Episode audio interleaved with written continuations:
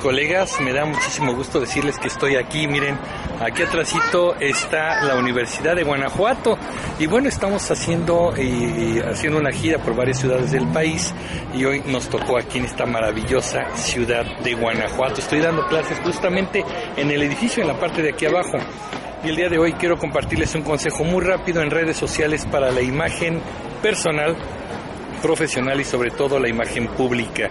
Recuerden que no hay separación entre la vida privada y la vida pública de los profesionales. Si ustedes son voceros, son personajes públicos, son políticos, son empresarios, no pueden tener una vida privada y una vida pública en redes sociales. Todo lo que publiquen ustedes y lo que hagan ustedes se convierte en tema público. Por eso cuiden mucho su reputación y cuiden mucho lo que están haciendo en las redes sociales. Así que bueno, pues vamos a seguir compartiendo conocimiento con todos ustedes y les dejo una toma de la Universidad de Guanajuato.